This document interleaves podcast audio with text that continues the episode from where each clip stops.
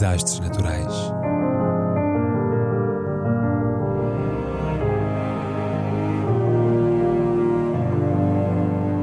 Por António Araújo.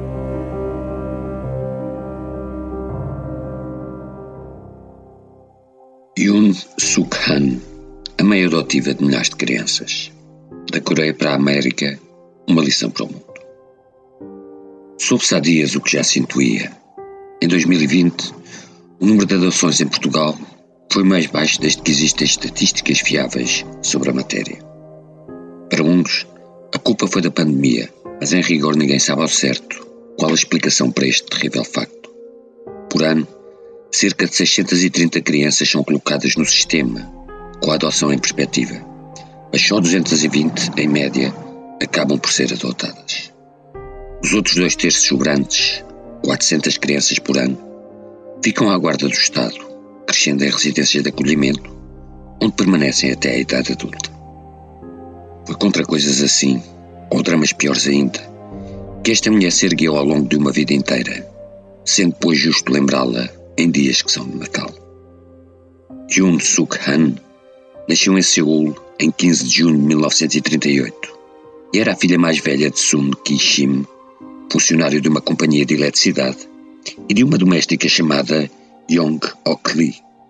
As misérias e as fomes da Segunda Guerra levaram-lhe três dos seus dez irmãos, e quando tinha 12 anos, deflagrou o conflito na Coreia, responsável por mais de 2,5 milhões de mortos e feridos civis. Por causa da guerra, num dia de inverno agudo, fugiu de casa com a família, carregando uma irmã às costas. A visão que então teve de centenas de crianças, algumas das quais bebés, perdidas na neve, transidas de frio pelos campos, nunca mais a abandonou. Ficaria marcada para sempre pelos olhares daquelas crianças que a contemplavam em silêncio, no advento de uma morte certa, e a quem ela foi sussurrando, em jeito de lenitivo e consolo, que um dia regressaria para salvá-las. Em 1953, com o final da guerra, matriculou-se na Universidade Feminina EVA, de Seul, onde formou como assistente social em 1962. Logo depois, começou a trabalhar na área dos cuidados neonatais e no apoio às famílias coreanas que queriam adotar órfãos de guerra. Da América afluíam pedidos casais que queriam também acolher crianças coreanas, mas Yoon tentou evitar que elas partissem para uma terra longínqua, perdendo as suas raízes asiáticas.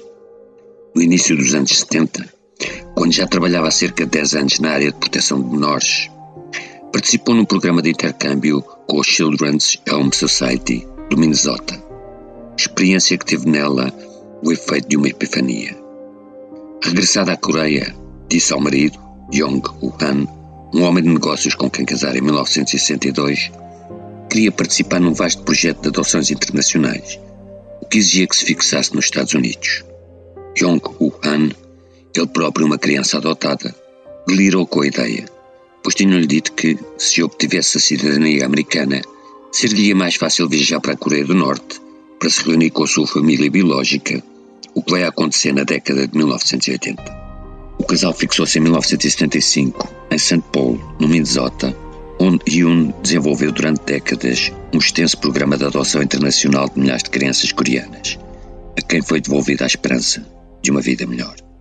Para elas, a figura maternal de Yoon Suk-han e o seu tremendo afeto permitiam superar as enormes barreiras culturais entre a Coreia e os Estados Unidos. Como disse há dias a sua filha, quando uma criança desembarca no aeroporto, os pais adotivos estão numa excitação tremenda, mas a criança não entende sequer quem eles são. Num mundo novo, o órfão perdeu todas as referências que lhe eram familiares. Para a minha mãe, a identidade coreana dessas crianças não deveria morrer no aeroporto. Com ela própria passou-se o mesmo. Abraçou com entusiasmo a cultura americana, adorava viver nos Estados Unidos, era fanática dos Vikings, a equipa de futebol do Minnesota, mas não deixava de ir várias vezes por semana a um templo coreano para orar e meditar.